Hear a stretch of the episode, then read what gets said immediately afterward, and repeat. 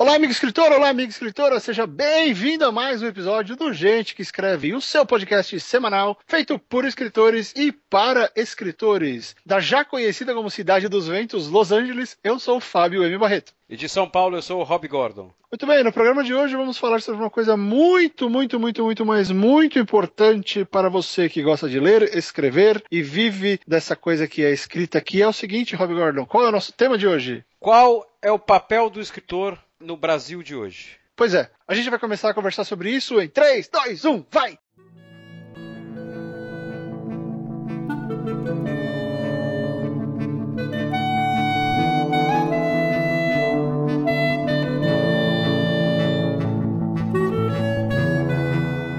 Olá, escritor, olá, escritora. Estamos começando mais um Gente que Escreve e a pauta de hoje vai girar em cima de uma notícia que saiu no UOL no blog Página 5, que é um blog que está dentro da parte de entretenimento do UOL. Ela saiu no dia 4 de março, essa notícia. Na verdade, não é uma notícia, é um, é um quase que um pequeno ensaio. É uma constatação, né? É uma constatação na qual o cara depois desenvolve uma ideia que, na verdade, não é uma notícia, né? É um fato já amplamente conhecido por todo mundo. O brasileiro é um povo que não lê bem. Tá? A gente vai deixar o link dessa notícia aqui, dessa reportagem aqui no, no, no, na descrição do podcast. O título já, já é assustador. Né? É uma pergunta que é qual é o papel do escritor em um país onde 92% das pessoas não leem bem. E é assustador, né, Rob? É assustador. Porque é assustador. O, artigo, o artigo que é assinado pelo Rodrigo Casarim, ele, ele levanta várias pesquisas e, e ele dá uma ele, ele, dá uma ideia muito interessante de, de perspectiva, né? Como, como isso não muda. Ele cita uma matéria da Gazeta Mercantil de lá, uns 10 anos. É antes, cadê aqui? Ó, não, 10 anos do caramba, de 99, falando que o, o cenário era a mesma coisa, né? A questão do analfabetismo funcional. Porque existem, existe, tem, tem um mito, que é o mito que o brasileiro não lê. Aí as editoras pegam e registram 3 ou 4 anos de venda recorde. É, então. Só que agora, o que está acontecendo? As editoras estão vendendo mais, mas estão lucrando menos. Por quê? O preço caiu. Só que outro dia o preço do papel subiu. E agora as editoras estão surtando porque o preço do livro vai ter que subir. E aí, quando a gente tiver um preço média de livro de entre 36 e 40 reais, cara, é muito difícil, né? É, é, muita, é muita coisa. Então tem as duas coisas. Um que é o brasileiro não lê, não, o brasileiro compra, o brasileiro consome. Mas o que essa matéria fala é do nível de preparo para a leitura. Esses 92% de pessoas que não leem bem é porque elas não conseguem compreender o que está ali no papel. Elas sabem ler, mas elas não conseguem compreender a história. Sim que, que é a coisa mais triste de todas, que é o fato de que a preparação é tão básica, é tão uma preparação de subsistência quase, que a pessoa não consegue pegar um conto e ler. Por que, que ela vai ler? E outra, né? Ela nunca teve um incentivo para consumir isso. Sim. Olha, só pra gente é, já tirar um negócio da frente, hum. caso, caso algum ouvinte não tenha entendido, o Fábio falou da, da, do, do aumento do preço do papel. É, caso uhum. algum ouvinte não tenha entendido o, o por, não, não consiga entender por que, que isso é tão importante, porque hoje em dia a gente escreve muito mais na internet, a internet é uma puta ferramenta de publicação. Deixa eu só dar um, um panoraminha geral aqui. É, eu, tanto eu quanto o Fábio, a gente, a gente trabalhou muito tempo com mídia impressa. Tá? Uhum. E mídia impressa se você pegar uma revista impressa, a revista que você compra da banca, o grande custo dela é a, é a gráfica, é a impressão dela. Uhum. E subindo o preço do papel sobre o preço da gráfica. Porque não é, caso você não saiba, não é a editora que compra o papel. Ela contrata uma gráfica e a gráfica tem o papel dela, que ela tem o fornecedor, é uma cadeia. Né? Uhum. Então, se o papel sobe, sobe a gráfica, sobe o preço da revista, né? todo mundo se ferra. E, e, e é importante que você saiba o seguinte: né? para uma revista, o preço da gráfica ela está mais ou menos na devida proporção como estaria o aluguel para um pequeno comércio. Né? É o principal custo dele, é o responsável pelo, pela, muitas vezes pela conta dele não fechar, porque é uma conta muito alta. Então vamos guardar essa informação. Tá? O, o, o preço da gráfica, o preço do papel é um negócio que é determinante no, no, no, no negócio editora. E com essa informação a gente vai para a grande importância daquilo, inclusive para a gente. Por mais que hoje a internet seja uma ferramenta de de publicação muito grande, uma ferramenta de consumo de leitura muito grande, com e-book, com, com todas as ferramentas que a gente tem. O, o, mercado brasileiro ele ainda é de papel. Sim, sem dúvida. Ele ainda tem o mercado brasileiro de livros, diferente do que está acontecendo com o mercado brasileiro de filmes e o que já aconteceu com o mercado brasileiro de música há muito tempo atrás, ele ainda é mídia física. É, então, assim, ah, mas eu, eu, eu, eu só publico minhas coisas na internet, isso não me afeta. Amigo, se afeta o mercado, afeta você. Afeta, porque quem compra vai comprar no papel e a editora está pensando nisso. O tamanho do lançamento de um livro no Brasil não é medido pelo impacto que o seu e-book vai causar na Amazon, é por quantas cópias você vai colocar no mercado. É por aquelas torres de livros na Saraiva, Exatamente. na cultura, né? Aqui que chegava Harry Potter tinha aquele cofre, tinha uma, uma tinha correia, uma corrente com cadeado, co cobrindo o um engradado de livros, porque os livros estavam ali. Existe uma relação muito grande entre o tamanho do lançamento e a repercussão dele. E, e assim, eu, eu, conheço vários podcasters, inclusive literários, que falam bobagens como o livro físico devia ser queimado, porque só o e-book salva, o e-book é o futuro, e bobagens desse tipo. Uh, você ainda não existe um cenário no Brasil no qual seja possível você ter um lançamento gigantesco de um livro só em e-book. Né? Porque não tem reader suficiente na rua. As pessoas, se, se, nós estamos falando, olha só, de que 8%, por, de acordo com essa pesquisa do, divulgada pelo Rodrigo Casarim, se 8% dos brasileiros adultos são considerados completamente capazes de entender e de se expressar utilizando números e letras, se 8% da população inteira tem essa capacidade, você acha que esse, esses 8% já todo mundo já tem reader? Todo mundo tem iPad? Todo mundo tem Kindle? Todo mundo vai fazer essas coisas? Não, não tem. A maioria desses 8%, eu aposto com você, é gente mais velha. É gente que vem de uma geração que precisava saber ler e escrever bem. E esses caras ainda estão sofrendo com o, o, com o gap geracional, né? É, eu, eu cara... não posso. Eu, você, você sabe disso e eu sei que você considerou isso na hora de falar. A gente não pode confirmar isso. Por quê? Porque a gente não tem os dados, mas assim, o seu raciocínio faz sentido, né? Da, da, é, da, da, da faixa etária, faz sentido. Né, essa faixa etária é a, você conhece o meu sogro? A faixa etária do meu sogro, o cara que tá entre 60 e 70 alguma coisa, esses caras são os mais bem preparados. Porque eles vêm de uma. É uma outra geração, é um mundo que se você tem 18, 20, você não faz ideia do que seja. Sim. Era um mundo completamente alucinante em termos de escola. Era a galera que aprendia francês na escola. Aprendia latim. La, não, latim acho que não tinha mais, era francês. Não, latim. O latim também? regula de idade com meu pai, meu pai fala latim. É, é enfim, essas coisas lá, ele era advogado, então achei que ele tinha aprendido lá. Mas não, olha, olha que coisa, você tem essa geração, primeiro essa geração mais velha, que são os caras mais aptos, são os caras que até, até pouco tempo eram só os, os gabaritados para ser escritores. Aí veio a internet e, e, abriu isso, né? Agora todo mundo pode, todo mundo faz. Só que a venda, vamos falar sério, né, Rob? Nós dois já publicamos online, a gente sabe como é que é. A venda de verdade de livro acontece no papel a editora se sustenta no papel. Né? As livrarias existem por causa do papel. Se não tiver papel, o mercado rui. É. Por isso é. que, por isso que, que, é, que, é, que é, é assim. Uma pessoa, eu não sei quem é. Eu, você já falou dessa pessoa, eu já xinguei essa pessoa aqui. Eu não quero saber quem é. Não me importa quem é. Né? Eu faço questão de não saber quem é. Uma pessoa que fala que livro de papel devia ser queimado. Né? Esse talvez seja o comentário mais boçalizado que eu ouvi sobre o mercado editorial brasileiro. Já começa do seguinte ponto: a não ser que essa pessoa tenha 8 anos de idade, ela está primeiro renegando o, papel de, o passado dela porque ela aprendeu a ler no papel. Ela não aprendeu a ler no, no, no, no e-book. A não ser, claro, que ela tenha 8 anos de idade. Se ela tiver 8 anos de idade, eu continuo querendo não discutir com ela, porque se eu for discutir com a criança, eu vou discutir com meu sobrinho, que pelo menos eu posso brincar com ele enquanto eu discuto.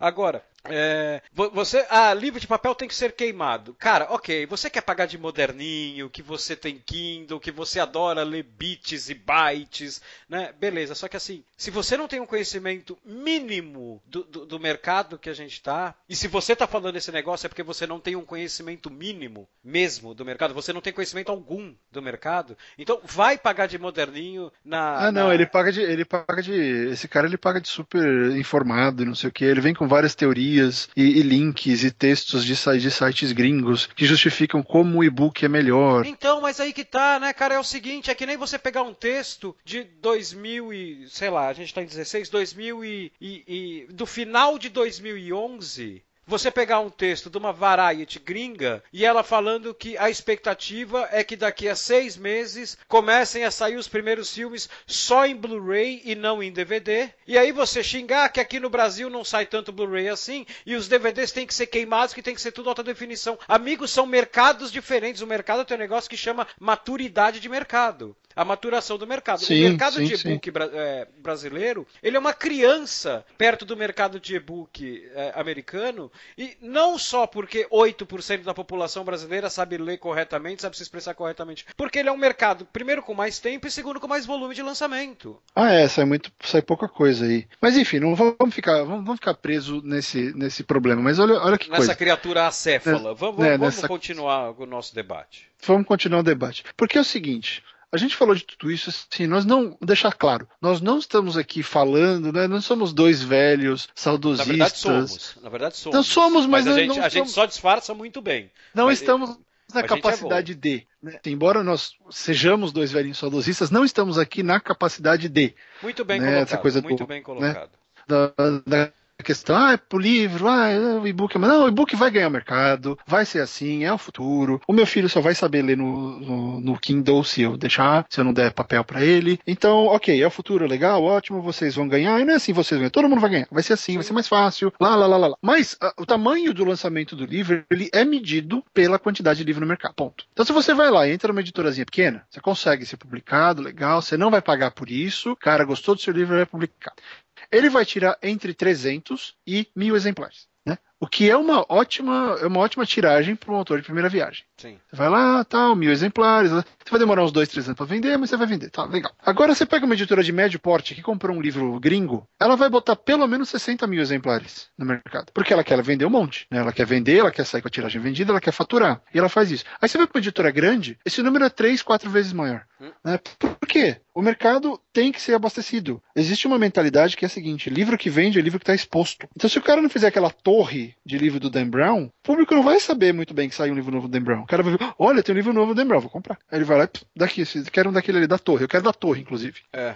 Cara vai pagar mais para pegar o da torre, porque é legal comprar o da torre. Então, assim, é, existe essa questão de que o papel ainda dita porque é o jeito mais fácil as distribu e porque o mercado precisa do livro de papel. Ah, então vocês estão lutando pela manutenção do mercado, que é um mercado decrépito, cheio de problema. É cheio de problema, é uma merda, mas é assim. É. Você quer que do dia para noite as livrarias parem de existir, não tenha mais distribuidora e as editoras vivam de e-book? É, não, exatamente. né? Você, Cê- você- A quantidade de desempregado que você vai gerar com isso. É, então, é, é, e não é nem só a questão do fator social, né, pensando em emprego e tal. Eu concordo com você, né, daqui a X anos a gente realmente vai ter e-book. Eu acho que livros, é a minha opinião pessoal, eu acho que livros daqui a 20, 30 anos eles vão ser que nem o vinil é hoje, ele vai ser um negócio de colecionador, sabe, com uma capa dura, mais fodida e certeza. tal. Rob, falavam isso do rádio quando a TV veio e o rádio não sumiu. Ah, não, não sumiu, mas aí que tá. Por quê? Porque o rádio é, uma, é, é- é- é- é- é um- é um outro canal, né? Quando a gente tá pensando em livro e-book, a gente tá falando só de formato do mesmo canal,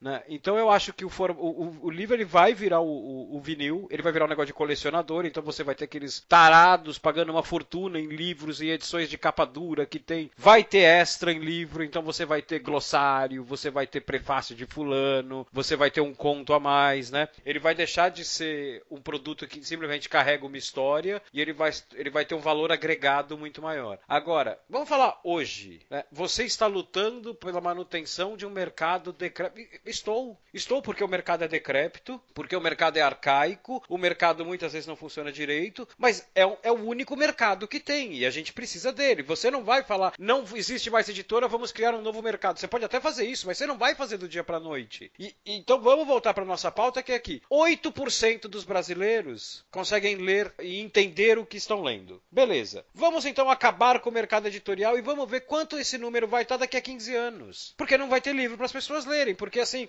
ah, é, livros físicos têm que ser queimados porque agora o futuro é Kindle, a editora tem que se fuder. Meu amigo, pega, pega, pega um ônibus, vai até a periferia, né? Porque normal, e eu falo para ir de ônibus porque normalmente quem fala esse tipo de coisa não se sabe nem como chega na periferia da sua cidade, né? Vai até a periferia e lá você vê quantas pessoas da periferia têm um Kindle. Ou melhor ainda, pega 10 pessoas da periferia que querem ler um Ver livro. quantas tem cartão de crédito que funcione na Amazon, né? Exatamente. Né? Pega 10 pessoas que querem ler um livro na periferia, vai lá, vira para elas e fala assim: e, você tem Kindle? Você tem plano de comprar Kindle nos próximos, sei lá, dois meses? Né? Não tem, o livro tem que chegar para todo mundo. E quando o livro começar a chegar para todo mundo, e eu não tô falando simplesmente você pegar um livro e botar na, no colo da pessoa e falar: bicho, se vira. Come, pode pular aí as 4, 5 primeiras páginas, o que você precisa saber, começa na página 5, né? Que é a história. O resto é direito autoral, dedicatória do autor, e você pode pular. Vai pra página 5, você deu o caminho das pedras pro cara cara. Não adianta, você tem que dar incentivo, né? Você, a, a leitura é um hábito que você tem que criar na infância, né? E, e, assim, isso não existe no nosso país. Não existe. Eu tenho o hábito de ler de, desde criança. Cara, a, a, a, coisa mais mais carinhosa, a memória mais, com mais, mais dotada de carinho que eu tenho dos meus pais é o fato de que todo Natal eu ganhava um livro do meu pai. Eu ganhava o que eu pedia, ganhava o brinquedo X, o comandos em ação tal. Comandos em ação eu acabei de, de, de, de dizer aqui que eu tava certo, que a gente é velho mesmo. Eu ganhava meu comandos em ação tal. Sim, nós só, somos. Só que eu dava, eu, eu recebia um livro, então eu tinha 8 anos, eu ganhava um livro infantil ali, um, um, um livro curtinho e tal. Pô, e eu adorava. E, só que assim, eu sei que eu sou a exceção não no meu meio social, mas talvez seja, mas acho que não. Mas no país eu sou uma exceção, cara. De estar tá lendo desde os 7, 8 anos de idade. Rob, eu, eu faço isso com a Ariel porque ela lê desde muito antes disso. Uhum. É, um dos passeios, a única, a única coisa que ela tem liberdade de comprar o que ela quiser aqui é quando a gente vai na livraria. Ela pode escolher um livro. E aí, lógico, né, tem a faixa de preço. Claro, Mas claro, é, ela escolhe um livro ela, Se ela vira, ah, eu quero, esse, eu quero esse Júlio Verne primeira edição. Então você vai arrumar um emprego e você compra essa porra. É, você compra. Eu vou te dar dólares. aqui a versão, a versão a versão for dummies do Júlio Verne que custa 5 dólares. é. né? Ah, mas o que acontece? É, você falou da periferia, mas vamos dar um outro aspecto aí, né? Que esse, esse o pessoal vai falar que esse é o aspecto extremo, não sei o quê. Ah, não, vamos para uma sim, coisa menos extremo. Uh, extrema. Escola, escola. Eu sei, mas vamos pensar, escola, escola infantil. Então vamos pegar a Ariel, essa idade que você falou, 8, 9 anos, né? A Ariel estuda aqui, então não estamos falando do Brasil, tá? Não estamos falando de Brasil, mas estamos falando de escola primária. Ela está na terceira série. Tem dois Macs na sala dela. E a escola tem um carrinho com 20 20 ou 30 iPads. É, então. Que cada sala usa uma vez por semana, alguma coisa assim. Então, mas calma, calma. Esse carrinho ele gira pela escola. Todo o resto da leitura é feito por livros que estão numa biblioteca da escola, que é muito legal, e na biblioteca de cada sala de aula. Cada sala de aula tem um monte de livros que eles usam para fazer exercícios que vocês podem levar para casa, tem uma série de, de, coisas que eles podem fazer tem com aquele material, micro, mas olha só. Micro biblioteca da classe, né? Da classe. Mas o que, que acontece? Onde eu queria chegar com essa discussão? Uma criança de 8, 9 anos, por mais que as gerações deles estejam uh, espertinhos, eles saibam usar isso, Ariel sabe usar o Kindle, sabe usar um, um iPad e tudo, tem dois problemas aí. Eles não podem comprar as coisas, né? Porque eles não têm acesso, alguém tem que colocar lá para eles, ok, alguém vai ter que fazer isso. E outra, eles se distraem muito rápido, porque o, o Kindle e o iPad, eles têm um monte de outras coisas. O visual acaba quebrando muito isso. E a professora da Ariel fala, e a gente vê as crianças. Elas, elas leem por 3, 4 minutos, de repente elas entram num joguinho, elas entram em alguma outra coisa, começam a apertar botão. Por quê? O, o reader, ele é ele distrai o, o, a criança porque tem muita coisa ali, porque é visual, você vai apertando, é interativo, lá, lá, lá, lá. Então, ele distrai. E aí tem o outro, e tem a última questão, que é a maturidade delas para usar isso. Se você dá um livro, leia esse livro. Ela vai ler o livro, sabe? Se você dá um, um, um reader alguma coisa, e se a criança, por exemplo, não consegue manusear? Você está limitando uma criança e você está começando Sim. a mostrar que você é incapaz de fazer isso. Não, na hora que todo mundo lê o livro de papel, todo mundo está no mesmo, está no pé de igualdade, né? Tá ali, tá aqui o seu livro, tá aqui o seu livro amiguinho do lado, tá aqui o seu livro amiguinho da frente. Vamos ler. Uh, é, é, muito louco porque você mantém o foco e eu vejo isso. Sim. Eu participo de um grupo aqui de, de incentivo à leitura para as crianças. São duas vezes por semana a gente vai lá e ajuda a molecada que tem dificuldade de ler. Se com o livro de papel elas já são meio avoadas, imagina com o reader na frente delas. Sim. Então, como parte do processo educacional, o papel é importantíssimo. Né? Claro. Você não pode tirar isso da frente. Então, assim, eu, eu não acredito que o livro vá virar item de colecionador como era no, naquele, no filme no Her, no Ela, uh, que o livro virou um negócio, né? As editoras são super chiques, e o boutique, aquela coisa toda. Mas uh, eu acredito que vai diminuir, porque, por exemplo, eu já falei isso várias vezes. Livro técnico, quando eu vou ler livro de. o livro que eu uso para criar base para o Conte, que eu vou estudar, quando eu quero aprender alguma coisa, livros técnicos de redação, eu não compro no papel é tudo e-book, porque eu posso marcar, eu posso, eu crio um sumário com todas as minhas, com as minhas anotações, eu consigo fazer link, eu, fa eu faço uma série de coisas, eu destruo com, com o material. Porque, uhum. em termos de, de, didática, Rob, é milhões de vezes melhor estudar com um livro que está no e-book do que estudar com a porra de um livro de papel. Você tem busca, cara. Eu quero ir pro capítulo que fala de erro gramatical. escrevo lá, vai aparecer né? Eu não preciso ficar. Onde é que tá? Tá na 117 ou no 220? Sim, não, claro, eu concordo. Então, concordo. em termos de, de, aprendizado, quando você chega, sei lá, acho que quando você passa da quinta, sexta série, vira uma ferramenta fantástica para livro didático. Claro. Eu, eu, eu, falei pra Lu, eu nunca mais vou comprar um livro didático. Se tiver e-book, eu compro e-book. Por quê? É mais prático, é mais efetivo. Mas na hora de ler uma história, pô, o papel ainda tem, suas, tem seu charme, tem suas vantagens. Mas tudo isso, né, a gente falou para chegar no, no tópico desse programa, que é qual a importância do escritor num mercado como esse? No é, mercado é, que você tem 8%. Um cenário caótico, né? caótico. um cenário é, socialmente caótico, é, caótico é, economicamente caótico, né? culturalmente caótico. Né? Aqui embaixo do Equador, não onde o Fábio está mais ainda, né? o papel aqui que a gente está falando é do nosso Brasil. Hum. Então, assim, cara, qual o seu papel nisso? Porque, assim, é muito fácil você virar um. Você, você pegar um escritor que está começando e a gente ter apresentado todo esse cenário aqui que a gente falou, todos esses dados horrorosos, e eu acho que nem cabe aqui a gente ficar discutindo, discutindo possíveis soluções para esse cenário, porque não é o nosso papel agora. Ah, é, mas é que, é que a perspectiva é importante, né? Não, não, é, eu acho que assim, tem jeito? Tem. Né? Eu,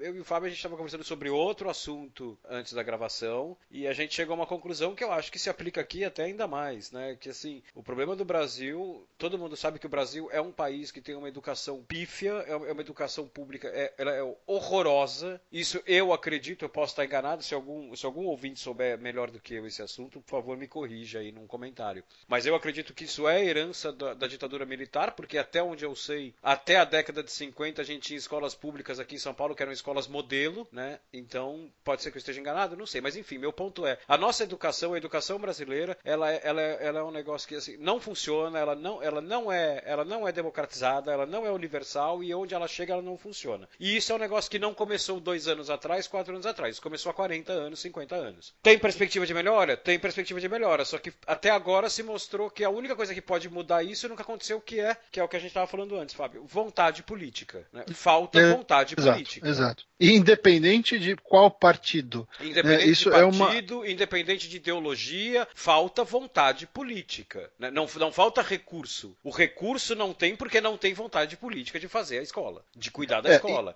e, de, e aí, de, de prestigiar o professor. Sim, sim. Eu conheço vários professores, inclusive o Wagner Brito, do, do Blablaísmo, amigão, ele, ele sofre muito com isso, ele sempre fala da dificuldade que os professores passam. Tem vários outros amigos que são uh, professores uh, do circuito estadual de São Paulo e, e, todos os problemas que acontecem lá, com desrespeito ao professor, salário, esse tipo de coisa. Mas olha só que coisa louca. O cenário é caótico, como o Rob falou, e mesmo assim, olha o que nós estamos discutindo: o papel do escritor. Porque, mesmo assim, mesmo com cenários sem vontade política, com uma educação que é uma merda, uma educação pública que é horrível, né? se quando eu saí da escola a coisa já estava começando a degringolar, imagine agora. Sabe, eu escuto. Eu tenho, eu tenho uma sobrinha de 12 anos que está no, no ensino público e, cara, assim, dá dó, dá dó. Não tem ela não aprende nada. Isso que ela fala, isso quando tem professor. Né? Olha, então, assim. Peraí, é, só, só mesmo... também com, com, uma internet, que é o principal meio de comunicação, como a internet não vai mais com uma rede social. A rede social, ela é um negócio formado de imagens e palavras, só que ela não estimula a leitura. E ela não estimula a escrita melhor, né? Ou... Não, não estimula, é pelo tem, contrário. Inclusive... Ela, ela,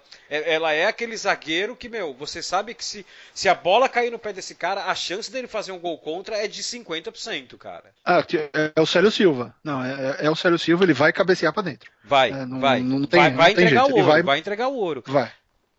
A internet, Vai, você, você, tem uma, você tem uma nova linguagem na internet, isso eu sempre defendi, eu acho, cara, eu acho sensacional isso. A internet, eu sempre achei isso do caralho. Ela criou uma nova linguagem. Né? Eu, antes da, da, da, da internet, eu sou um cara que eu, eu, eu, estava vivo antes da internet, eu era alfabetizado antes da internet, né? Então assim, porque tem gente mais que, que, que não é mais assim. Eu não escrevia VC, né? Eu escrevia você. Né? É, eu também. Na Hoje inter... eu escrevo. Eu escrevo, eu escrevo VC, rápido. só que assim, para usar a linguagem da internet, eu acho que a gente tem que ter pelo menos o mínimo de domínio da, da- da- não precisa nem ser da norma cultíssima, mas da gramática e tal. né? E, a, e a- e a linguagem da internet hoje, ela se acha autossuficiente, né? Então, E não é, né? E não é, exatamente. Ela é uma, é- é- é- cara, Que- ela é um Ela dialeto é um do vulto, português. Ela é um da outra linguagem. É, ela é um dialeto, né? E para você Pois é. conhecer um dialeto que está dentro de uma língua, você tem que conhecer outra língua. Só que a internet ela não te estimula isso. Ela não estimula um moleque É, de aí a 12 gente- anos a ir ler um livro ou a tenta escrever um texto sem usar VC, que sem chamar o moleque de MLK, né? Moleque, né? É, é, moleque. É, e aí você chega em coisas assim, como algo que eu coloquei no nosso Twitter ontem. Uma menina, porque eu faço uma busca, que aliás eu, eu recomendo pra você ouvinte fazer essa busca, ela é muito divertida. Entre no Twitter e faça uma busca por gente que escreve, separado. Assim, gente, espaço que, espaço que escreve. Eu já fiz isso. O que vai aparecer de gente. E, a estrutura é sempre a mesma. É assim, odeio gente que escreve errado. A É. maioria fala isso. É. Só que aí a maioria das pessoas que odeiam gente que escreve errado continuam a frase e escrevem errado. É. né? Então, não põe vírgula, é, erra a grafia. Você vai reclamar de alguém que escreve errado, escreva certo. Né? Mas, aí É, eu é cheguei na seguinte mínimo, coisa né? ontem. É o mínimo. Mesmo assim, o Brasil nunca teve uma geração tão disposta a escrever. Exatamente. Tem muita gente precisando se capacitar, querendo entrar no mercado, na maioria das vezes pela raz- pelas razões erradas, mas pessoas querendo ser escritores. Olha só, ser escritor virou uma profissão cobiçada. Tudo bem que chegou na mesma, na mesma época, né, Rob, que ser motorista do Uber também é. Sim. Eu nunca vi tanta gente no mundo querendo ser taxista ao mesmo tempo. Né? Mas Na tudo bem. verdade, a gente está a gente tá colhendo fruto, a gente está colhendo fruto, porque escrever foi, eu não vou nem dizer profissão, mas foi a atividade da moda durante alguns anos atrás. Se a gente pegar uns 10 anos atrás, a atividade da moda que eu digo é na internet. Então, assim, porque a internet ela tem as, as atividades da moda, né? Por exemplo, nesse momento, inclusive minha mulher estava comentando isso comigo hoje, que a mulher está sempre por dentro dessas coisas, né? Ela falou, as atividades da moda é, hoje estão começando a se tornar decoração, que é um negócio que ela já vem falando há um tempo para mim, e o do it yourself, né? O Aham. almofadinha, quadrinho. DIY. Uhum. Isso.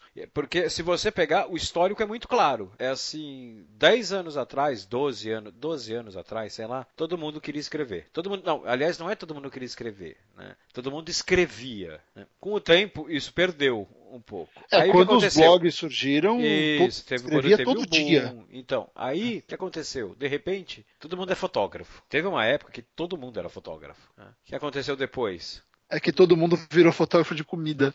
É, então, aí foi até, exatamente, você tem até um subdegrau aí. Todo mundo virou fotógrafo de comida, por quê? Porque depois todo mundo é chefe. Todo mundo agora é chefe. O sonho de infância do cara sempre foi fazer gastronomia, agora ele está fazendo. Então, amigo, semana passada você era fotógrafo, ano passado você era escritor. Né? E você falava que era o seu sonho de infância também. E agora tá indo pra, pra decoração e tal, essas coisas. Só que o que acontece? Em cada etapa dessas tem uma pessoa que fica, né? Então, assim, o cara, porra, tá todo mundo escrevendo, eu vou escrever também. De repente vai todo mundo pra fotógrafo, pra fotografia, esse cara fala, não, eu quero continuar escrevendo, eu prefiro continuar escrevendo. Então você tem, você teve uma geração que foi se alimentando com o negócio de escrever. Claro que 10 anos atrás era muito mais gente, por quê? Porque era moda. Mas hoje sobrou um pessoal que não só escreve, como gera novos escritores. Sim, sem E isso é dúvida, importante porque gera caralho. por exemplo, né? É, gera, gera no exemplo do cara. Isso é importantíssimo. Isso é mais importante em determinados momentos do que escrever. Sim, sim, com certeza. Porque o que acontece? Você começa a criar primeiro um patamar de que é possível. Né? Mudou essa. É, é que, é que é o seguinte, né? tem dois mitos aí que a gente precisa quebrar. Um é que o pessoal acha que todo mundo que escreve fica famoso e milionário.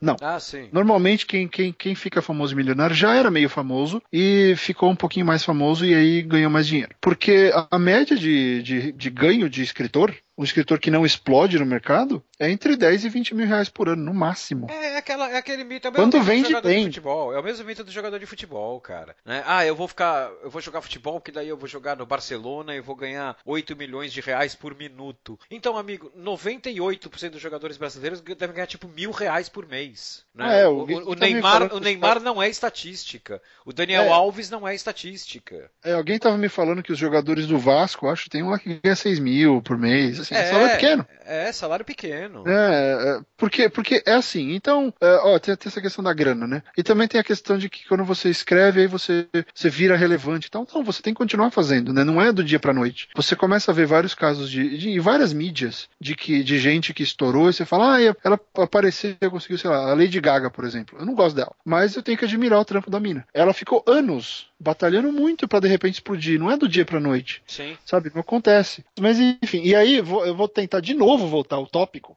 É... tá foda. É, de novo voltar ao tópico que é qual é a nossa função qual, como escritor, qual é a minha função, qual é a função do Rob, qual é a sua função como escritor nesse cenário. Se eu tiver que escolher uma só? Não, qual, como você acha que. Qual que seria a principal? do tá. que você... Exato, exato. Uh, eu, eu sempre achei que a minha, a minha principal função como escritor fosse contar histórias e fazer histórias chegarem até essas histórias chegarem até, até essas pessoas e despertar a imaginação e a pessoa querer ler mais e mais histórias. Mas eu ando pensando bastante sobre isso e já faz uns bom par de anos aí que nada me satisfaz pessoalmente tanto quanto alguém me mandar uma mensagem no Facebook, alguém me mandar um e-mail, alguém me chamar no Twitter e falar assim: eu escrevo por sua causa. Isso é fantástico. Cara, eu, eu, eu, eu já ouvi muito isso. E todo, eu não consigo acostumar.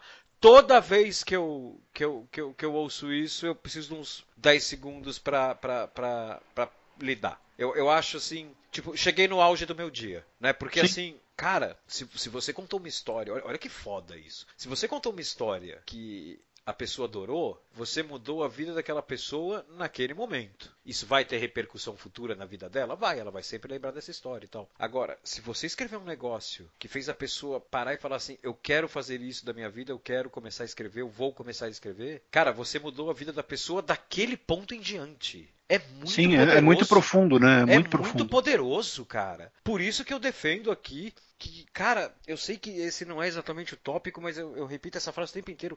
Tenha muita responsabilidade com aquilo que você escreve. É, você não sabe ah, o efeito dúvida. que isso vai ter nos outros. Tenha muita responsabilidade com aquilo que você escreve. Eu acho isso é, é melhor do que é mais importante do que escrever. É, eu já eu já contei essa história várias vezes, mas acho que eu vou contar ela curtissimamente aqui. Mas teve um, um caso que me abriu, eu abri os olhos para tudo isso. O dia que tinha um, um podcaster até bem conhecido, o pessoal gostava dele, o Lucas Amura, e ele ia. ele estava gravando uns áudios do meu livro pro Rapadura Cast que a gente ia fazer sobre Filhos do Fim do Mundo. E eu não sabia disso, o Jurandir Filho tinha pedido para ele gravar, ele estava gravando os áudios, ia botar no programa. E aí um dia eu tava zanzando pelas redes sociais e eu vejo um post dele no Facebook falando que estava lendo um livro nacional, que estava adorando e agradeceu a todos os autores brasileiros por mostrar que a gente tem competência para escrever tão bem quanto os gringos, que a gente consegue se segurar e tal, não sei o quê. E foi super elogioso, falando que, pô, fico feliz da vida que, que, que eu, eu tô vendo essa geração chegar para escrever e tal. E no dia seguinte o cara morreu. Ele, Caralho! Ele, nem, ele, é, ele nem acordou. Ele foi a última coisa que ele escreveu na rede ah, social. Ah, Barreto, vai tomar no cu você essa história, porra.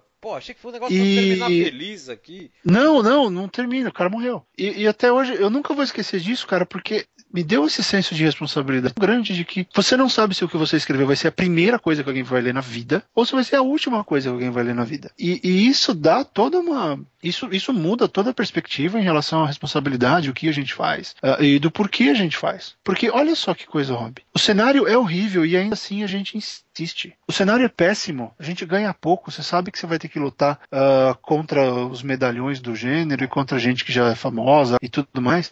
A gente sabe que a chance de ganhar essa briga é minúscula e ainda assim a gente faz, né? Porque é, mas eu, eu acho que essa é uma briga diferente. Eu, eu acho que é uma briga não, diferente. Eu sei, não, eu não, sei. não, não, não, não, não, peraí, só, só completar. Eu acho que essa briga é a, a coisa é tão difícil, né? Você fazer uma história vingar, você tocar o, o, vai parecer cafona, mas isso conta muito. Você tocar o coração de uma pessoa com uma história, você mudar o dia dessa pessoa. É ainda mais difícil uma pessoa ler uma história sua que eu falei, porra, é a coisa mais, cara, é a coisa mais paldurecente do mundo. Desculpem a minha expressão, mas é, eu não tenho outra. Eu quero escrever por causa dos textos desse cara. Né? Então, assim, é uma luta tão difícil que eu acho que ela se torna fácil de ganhar. Sabe por quê, Fabio? A gente não tem que hum. ganhar. Cada dia que a gente não perdeu, a gente ganhou. Já tá bom, né? Não, já, já, já é vitória. Se não, é, aquele caso é tipo jogar contra o Boca na Argentina. Se você não perdeu, você ganhou. É, porque tem aquele negócio que é o seguinte: se você continua escrevendo e continua produzindo, cada texto novo, embora, não importa se ele foi lido por 10 mil pessoas ou por 15 pessoas, dá na mesma, porque você escreveu e você, e você afetou alguém, você causou alguma, alguma melhoria. Isso teve uma coisa que eu, eu tava numa crise muito forte uma vez por causa disso, e eu fui falar com o Wagner do, do Blablaísmo, o Wagner, toda hora esse programa. E eu perguntei pra ele, cara, é duro, meu trabalho não serve para nada lá, eu não sou médico, eu não construo uma casa, eu não. Quem não, falou isso? Ele? Não, eu, eu, eu, ah, eu falando. Entendi, entendi. Eu não construo uma casa, eu não, não faz nada, não, não ajudo ninguém, não sou um bombeiro, não salvo a pessoa. Eu escrevo, eu escrevo entrevista de cinema, né? Eu escrevo crítica de cinema. Que é, que é eu, isso? pro, eu promovo Faz. uma indústria que não se importa comigo, né? É, ela nem sabe que eu, sabe que eu existo porque precisa que eu divulgue ela, é só por isso. É, e só por isso. e- só, por- só por isso mesmo. E eu fiquei pensando, Sim. pô, qual a validade? Aí ele virou e falou um negócio mais ou menos assim pra mim. Cara, você faz só que assim, enquanto eu tô lendo o seu texto, as coisas que você fala, eu, eu aprendo, eu ganho uma perspectiva nova e eu acho que eu melhoro a partir de cada uma dessas coisas. Falei, É, ok, mas tá certo. Justo. Justo, mas aí eu fico pensando né, no, papel como escritor de ficção. O Brasil, é o Brasil é uma cultura tão forte, mas tão ignorada. E a gente adora falar isso, né? Que a cultura é forte, tal, porque a gente não vive essa cultura. A cultura brasileira era uma coisa do passado, é uma coisa distante. Ela é uma coisa que não, não faz parte do conjunto União. O que, que a gente manja de índio? Então tem uma coisa, Rob, que a cultura brasileira, ela, ela, a gente fala muito dela, né? Tem que valorizar, tem que escrever sobre, nós temos que ter mais obras. Sim, nós temos, mas eu tô muito errado em dizer que a cultura brasileira é uma coisa do passado? Não. que ela, ela existe como uma referência, ela não existe como algo que eu pratiquei quando eu era moleque, eu não- ela não existe como algo que eu consumi com livros, com filmes, com séries. Não era uma coisa consumível. Pelo menos durante a minha criação, a cultura brasileira era um negócio, era, era quase, era uma coisa peculiar. Olha lá, ela existe, olha que legal. Tem a Cuca, eh, era sítio de pica-pau amarelo e só. Não, não, e tinha, e tinha, e não importa aqui se é distorcido ou não, se era fiel ou não, mas tinha a, a novela regional da Globo, Ah, sim, sim, sim, sim. né? sim. A novela no Nordeste, a novela no Sul, a as minisséries sobre fatos históricos, né? A É. minissérie eu acho que era mais fiel do que a, do que a novela, mas não Um importa, a outro novela filme com o também Tarcísio Meira, né? Fazendo Dom Pedro. é. é. Então tinha isso. Mas também. assim, o- o- a parte histórica e a cultura brasileira, ela sempre apareceu, pelo menos na minha criação, como algo secundário, como algo que existe, que tá ali, que é bonitinho, que a gente tem que lembrar, mas que ninguém fazia nada com ela. Então, hoje em dia, na hora que você pensa em escrever sobre a cultura brasileira, o que acontece? A gente não tem referência. A nossa referência tá muito fora. Nossa referência tá no, no mundo de hoje, não naquele mundo de passado. Então, o- esse problema aí da leitura e tudo, vem disso também. A gente não, não tem o hábito de escrever sobre o mundo ao nosso redor. E acho que isso foi a grande, a grande sacada que o blog trouxe quando surgiu, é que o pessoal começou a olhar ao redor, né? Foi quando todo mundo virou repórter. É. E, e todo mundo acabou criando essa, essa prática de escrever mais, de olhar ao redor e ver. Mas aí nós estamos apenas reagindo à vida urbana e tal. Todos os conceitos mais antigos, que deveriam ser os conceitos folclóricos, os conceitos históricos, eles, eles não existem porque tem um gap gigantesco entre o que a gente aprendeu na escola e a vida de hoje. Não, e quando a gente fala, você não pode acrescentar um negócio que a gente já falou aqui outras vezes, que você fala assim, ah, daí a gente a gente escreve, a gente não consegue escrever sobre a nossa cultura e o blog mudou isso. Eu concordo, né? É uma reação ao meio urbano que a gente vive e tal, mas mas, mas, mas ele existe. Agora, a gente não pode esquecer que é o, é o que eu falei que a gente já falou aqui, que exemplo, quando se trata de ficção, né, a gente normalmente não está escrevendo sobre o nosso mundo. Né? A gente citou aqui o exemplo de que toda a história de zumbi que alguém imagina aqui, ela não se passa no Brasil, ela se passa num Brasil que é igual aos Brasil dos filmes do Jorge Romero, que é Estados Unidos. Né? Então, assim, a gente, a gente não consegue, e isso eu acho que é uma função fodida do, do- do- de um escritor brasileiro hoje é trazer o, o- o Brasil para dentro da história, o Brasil atual para dentro da história. Isso eu acho que é, é- é um puta, é uma, é uma responsabilidade que tem que ter. Isso não quer dizer que você não pode escrever uma história que não se passe no Alasca, mas assim, se você vai escrever uma história que se passe na sua rua, deixa essa rua com cara da sua rua, porque aí ela vai ter cara de Brasil. Ah, é, só que aí entra uma questão, né, que é a seguinte, aí a gente volta para a nossa pauta, que é qual a nossa função como escritores? Ah, nós temos que dividir um pouco entre o que a gente consegue vender Ah, claro. e o que claro. a gente tem que escrever como, como ideal, né? Porque ontem mesmo eu estava conversando com um editor, não vou falar quem, claro, mas eu estava conversando com um editor de uma editora renomado aí, enfim, publica muita coisa, especialmente nacional. E a gente conversando sobre a cara do mercado uh, até né, no momento atual, e ele falando, né? E eu concordo com ele, tem várias editoras aí que, que militam na nossa, na nossa área que só publicam gringo. É. Que só publicam vaca sagrada. E, e, qual que é a função do escritor, então? É fazer como André Bianco e botar os vampiros em Osasco, que por mais que seja criticado e as pessoas tirem barato, ele pôs vampiros em Osasco, então chupa todo mundo? Ou fazer o que o editor vai comprar? Fazer uma coisa mais comercial zona de tudo. Eu sempre acredito que, pelo menos no meu caso, tá, Rob? Eu não, eu não faço as pessoas rirem como você faz. Né? Não é a minha, não é a minha praia. Eu acredito que eu faço as pessoas pensarem, que é o meu objetivo. Então eu quero fazer as pessoas pensarem. Mas eu acredito que dá para fazer isso de uma forma comercial. É, eu acho que é aí que entra um grande lance de eu me ver, já que você não me pergunta as mesmas coisas, isso é um relapso. É, o jeito que eu vejo o que eu faço é assim: é encontrar uma. Pronto, é, tocou a campanha aqui. É, eu vou te o, perguntar o, uma coisa agora, para não ser relapso. Que barulho foi esse aí, esse zumbido? Foi uma campainha? Foi o interfone. Tá, Chegou então, uma tá, então não sou relapso. Continue. Ah, ah por isso. Filho da puta. Ah, não, ah, não desgraçado.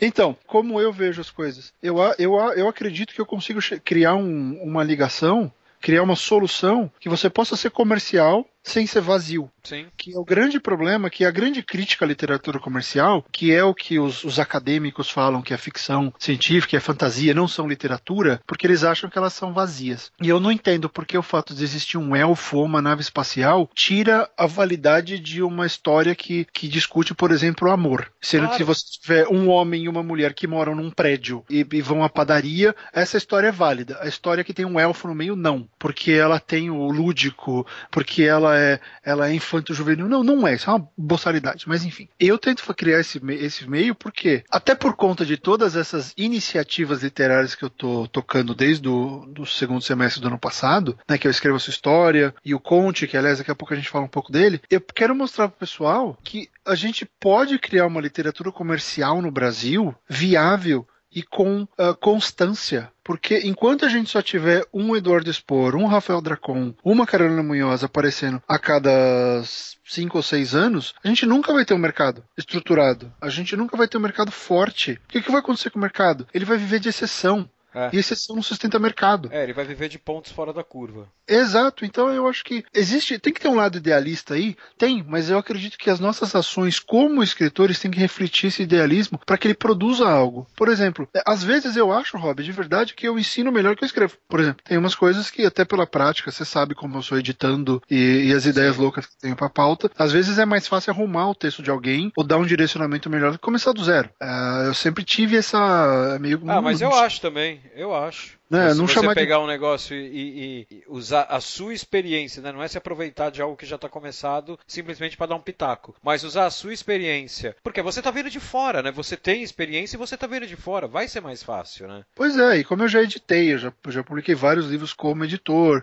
até a experiência recente que eu estou fazendo com tradução, tem dado, uma, tem dado uma bagagem muito legal e eu vejo que o pessoal precisa disso. Então, eu coloquei um pouco de idealismo em quem eu sou como autor. Né? Eu nem escrevo tanto porque, sinceramente, ultimamente eu tô ensinando mais do que escrevendo. O que é bom, porque na minha cabeça eu tô, eu tô escrevendo do mesmo jeito. Claro. Sabe? Eu tô permitindo que mais gente entre nessa, nessa dança e perceba que não precisa ter essa separação entre o que é literatura de verdade e o que é literatura comercial. Você pode ter a literatura comercial que muda vidas. A gente pode fazer isso. Então, Olha, assim, é, é, meio louco, porque eu não vejo os 8% que sabem ler. Sabe o que eu vejo? Eu vejo uma geração que apareceu agora, Rob, e que vai fazer uma nova geração surgir. Porque na hora que você olha Quer ver, ó, eu vou abrir aqui para não ter para não ter disparidade de informação. Eu estou abrindo o, o Watchpad aqui. Eu vou olhar alguns dos livros em português, dos mais uh, das recomendações deles. Eu vou te falar os números, porque a gente vai fazer uma brincadeira aqui. Olha só, tem uma história aqui, uma história aqui de um autor, XYZ, não vou falar o nome, não quero divulgar, não li, não sei se é bom, mas olha cá. 24.100 leituras. 24 mil pessoas leram a história desse cara. Uhum. Ok, eu vou falar, não li, mas aqui, não li, uma história de fantasia chamada Herdeiros do Não Mundo, de um cara chamado Felipe Biavo. Faço a menor ideia de quem seja. 24 mil pessoas leram a história do cara. Não é possível, é claro que cada vez que você clica, cada capítulo é uma leitura, né? O Notepad tem uma, tem uma brincadeira assim, que a cada capítulo, cada vez que você clica num capítulo, ele conta como uma leitura. Não é que você foi até o final da história. Mas enfim, 24 mil cliques numa história. Hum. Isso mostra que esses 8%, por mais que a, a, a, tendência seja contrária, na minha cabeça, esses 8% vão crescer. Por quê? Por mais que as redes sociais não incentivem a, a leitura ou a escrita melhor, como a gente estava conversando, e a gente percebe isso pela maioria que caga e anda para escrever bem no Facebook ou no Twitter, mas tem um ou outro que percebem que tem que ser assim. E aí esse cara vai e escreve um livro, o que acontece? Essa molecada que entra e está acostumada a ler um monte de porcaria que tem na plataforma, quando acha um livro melhorzinho, ama. Por quê? Existe a demanda para consumir coisa melhor. E na hora que você pega e tem autores melhores, que na hora que você vai ler, você chega no arquivo, abre o texto e vê que o texto é bom, você ganhou um leitor. E aí aquilo que você falou um pouquinho de tempo atrás foi a melhor coisa quando alguém chega para você e fala: Eu estou escrevendo por sua causa. É. Então percebe uma coisa: tudo que a gente, que nós dois fazemos, em termos de volume, quando você pega e compara com esses 25 mil, as 25 mil leituras desse cara aqui, ele atingiu mais gente do que a gente. Sim. Por quê? Porque ele está numa plataforma, ele está escrevendo uma historinha mais, né, um outro gênero, está chegando em adolescente. Então ele vai virando referência. Esses autores que estão no Notepad, por mais que eu os critique, porque eu acho que às vezes eles não, eles não se cuidam, eles não tomam cuidado necessário com o que eles apresentam, como eles deveriam ter, mas o que está acontecendo? Isso vai mudando, então é uma parcela pequena, só que essa parcela vai, vai formar os próximos 8%, que depois vai virar 16%. Por quê? Porque esses caras vão começar a ler mais. O ponto é, Rob, e acho que espero que tenha feito sentido. A gente está criando uma nova geração que tem que reaprender. E essa geração só vai reaprender na hora que ela sentir tesão pelo que ela está lendo. E ela só vai sentir tesão pelo que ela está lendo quando ela achar autor bom. Olha. E é aí que está o problema. É aí que está a chave do mercado. A gente não tem autor bom suficiente se mostrando. Então, eu, eu, eu, eu tenho várias pequenas coisas a dizer sobre tudo isso que você falou. Uh, eu não acho que o, o Wattpad, ele, ele, o cara ter 24 mil cliques, como ele chama, o autor da história? O Felipe. Eu acho que o Felipe, não, o Felipe ter 24 mil cliques, eu acho que isso não é um indicativo de que esses 8% vai, vai, vai, vai, vão crescer. Eu, eu queria que fosse, mas eu acho que não é, porque aí a gente está falando de um público. Vamos partir do princípio que esses 8% da população que sabe escrever, que, que sabe ler bem, sabe interpretar texto, vamos partir do princípio que todo mundo, e não deve ser verdade, mas todo mundo desses 8% gosta de ler e tem o hábito de ler. Tá? Eu acho que uma pessoa que está no Wattpad, ela obrigatoriamente já está dentro desses 8%. Ela vai só fincar o pé ali a mais. Né? A gente está falando aí de uma plataforma que é para consumo de, de textos. Ou seja, eu, eu te garanto que, meu, ainda mais que, como não é uma plataforma que tem uma popularidade de um Facebook ou de um Snapchat, eu te garanto que não tem ninguém de, fora desses 8% que está no Wattpad. Tá? Mas assim, eu acho sim que vai crescer. Uma hora vai ter que crescer, porque. É... Bom, primeiro porque diminuir é, eu acho difícil, né? Mas... Bom, essa geração está morrendo, né? A gente falou do pessoal mais velho, eles, infelizmente não, eles vão aposentando mas... a chuteira. É, é, tem razão. Mas aí que tá. Você falou que quem tá no Notepad já tá nos 8%. É. Eu, eu, vejo que não. Sabe o que eu tenho sentido? Eu tenho sentido as pessoas usando isso como aprendizado. Porque você percebe no tipo de comentário. Tem muita gente Mas, que pera, vai. Você tá falando então de escritor, né? Não, não, não, não. Tô falando, tô falando cara... de, de leitor, de consumidor. Então, vamos fazer, ó. Gente, vamos pegar o exemplo aqui do, do Felipe Biavo. Tá. É, a gente está aqui no livro dele, tem, eu nem vou, deixa eu ver aqui quantos, quantos comentários tem. Eu vou dar um clique para ele aqui, eu vou dar um read para ele. Pronto, read. ó, tem 351 comentários. Uhum. So, ó, o prólogo dele foi lido 4 mil vezes. Tá. Então, ok, já não é tão grande assim, porque aqueles 24 mil somam a, a história inteira. Né? São tá. todos os capítulos e eu não sei quantos capítulos não, ele mas para raciocínio, vamos com 24 Para raciocínio, vamos com 24 mil. Mas olha só, só no prólogo tem 351 comentários. E é no comentário que eu vejo o leitor, certo? Sim. Ok, a maioria aqui quer escrever, mas o leitor, ele se manifesta pelo comentário. Você vê comentários que. E não estou falando dele, eu não abri os comentários dele, mas uhum. eu já vi de outros, de outras histórias, dá dó nos comentários. As pessoas não sabem escrever direito. Ou escreve miguxês, ou não sabe escrever, ou não faz o menor sentido. Então, eu acredito que esse cara aí tá fora dos 8%. O é, que, então... que, ele está então. fazendo? Ele está entrando, ele está na plataforma, mas ele ainda está aprendendo. Por quê? É a galerinha nova. Então, eu vejo uma, uma função aí, é por isso que eu falo que o pessoal tem que tomar cuidado, tem que se aprimorar no que faz, porque eles estão formando também uma geração de leitores. É uma geração de leitor que não paga para ler? É, isso é um problema. Mas, mas isso é um vamos... problema do mercado, não é um problema da. Não, da, vamos, entrar, da... não vamos entrar nesse mérito. É. Não é plataforma nem do autor. Isso é um problema do mercado. É uma, é uma geração que não paga para ler? É, mas é uma geração que está se educando de acordo com a temática que quer.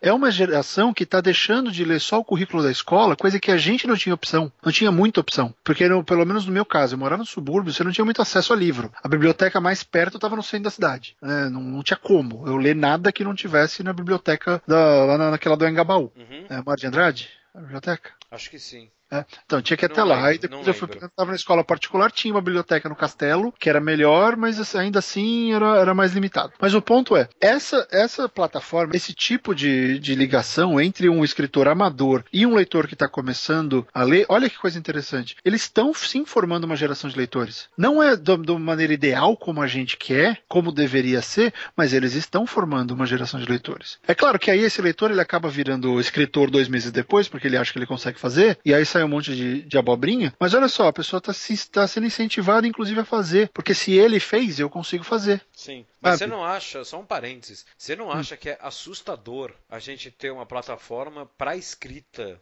né, para escrita e leitura. E eu acho que isso é um indicativo da tragédia que tá, cara. E nessa plataforma você tem um cara usando termos, como é que você falou, miguxês. É, é, é assustador um cara desse estar dentro de um watchpad comentando texto. É, mas aí que tá. É, é, é, o, é um modo de. Não, não, eu concordo, mas, mas é assustador. É assustador porque, eu sei. porque o problema não é ele tem o direito de se expressar desse jeito, né? Se ele quer passar o dia inteiro é, ficando com aquele jeito que é shift, uma tecla, tira a mão do shift, outra tecla, eu não sei como eles conseguem digitar assim, né? Que é uma letra maiúscula, outra minúscula. Eu, eu, isso, cara, isso eu, é um dom. Eu, se eu fosse digitar é, desse jeito, eu ia precisar de um estagiário para ficar no shift para mim.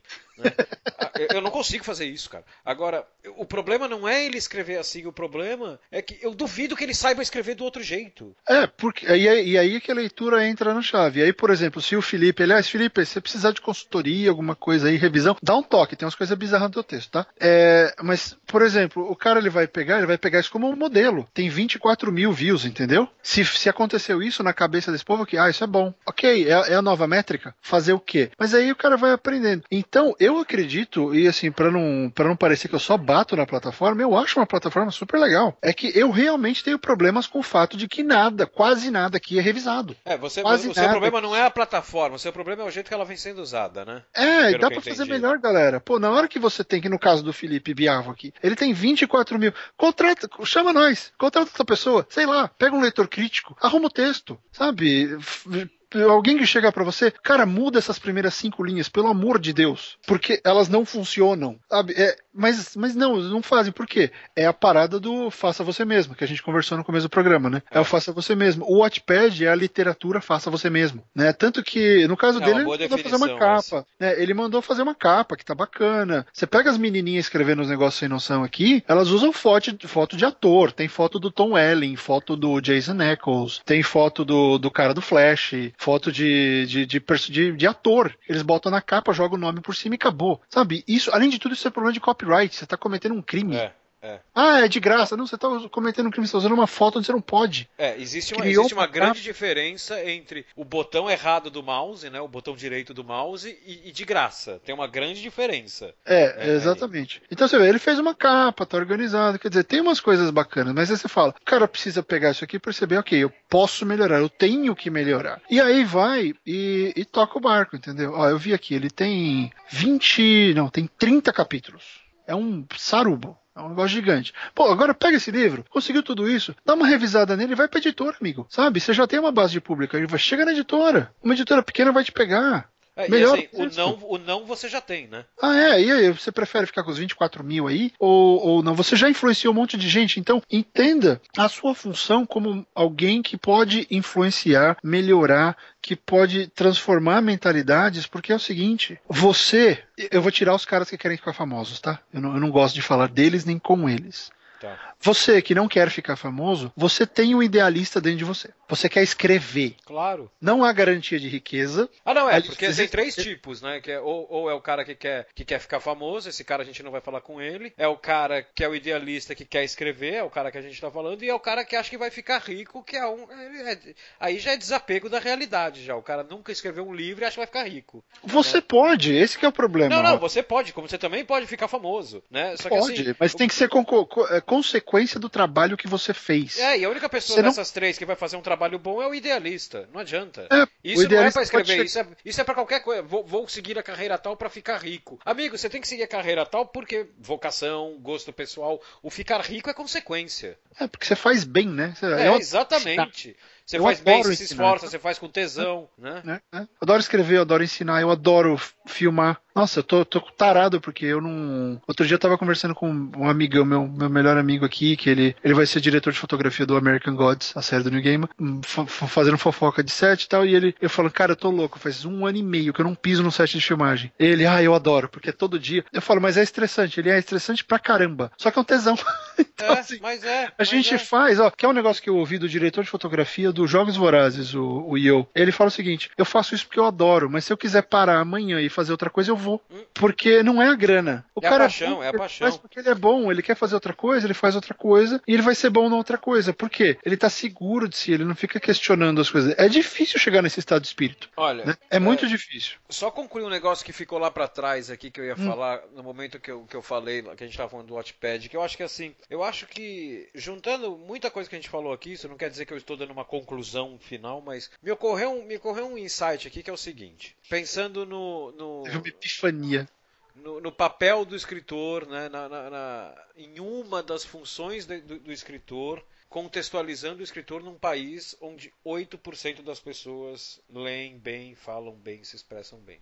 Né? a gente tem que partir do princípio que 92%, talvez, 90%, não sei, das outras pessoas não têm o hábito de ler. Porque a gente pode ter aí aquele caso do cara que tem o hábito de ler e não aprende nada, enfim. Uhum. Então vamos chutar aí. 90% do país não sabe ler, gente. 90% do país não, não, não lê tão bem quanto, quanto a gente gostaria que lesse. Quanto deveria. Quanto deveria, muito bem. É, eu, eu acho que é o seguinte, eu acho que eu escrevo, é, juntando isso que você estava falando agora também, eu escrevo por mim. Só que né, eu, eu, eu tenho a necessidade de escrever. né? Só que eu tenho, como eu sei que o que eu estou escrevendo eu quero que seja publicado, eu quero publicar, eu quero que seja lido, né? Eu parto do princípio que eu estou escrevendo para mim, mas eu não sou a única pessoa envolvida nesse processo. Eu tenho leitores, então eu tenho que escrever algo que me satisfaça como pessoa, só que também satisfaça o leitor que vai ler essa história, que tá que pode ser um leitor que acompanha meu trabalho há 10 anos e está esperando algo de mim, e eu não tenho que cumprir a expectativa dele, eu tenho que ir além, né? eu tenho sempre que surpreender o leitor que já conhece o meu texto de alguma forma, porque senão ele vai se cansar de mim. E eu tenho o leitor que não me conhece, mas é um cara que gosta de ler. O que, que pode acontecer com esse cara que,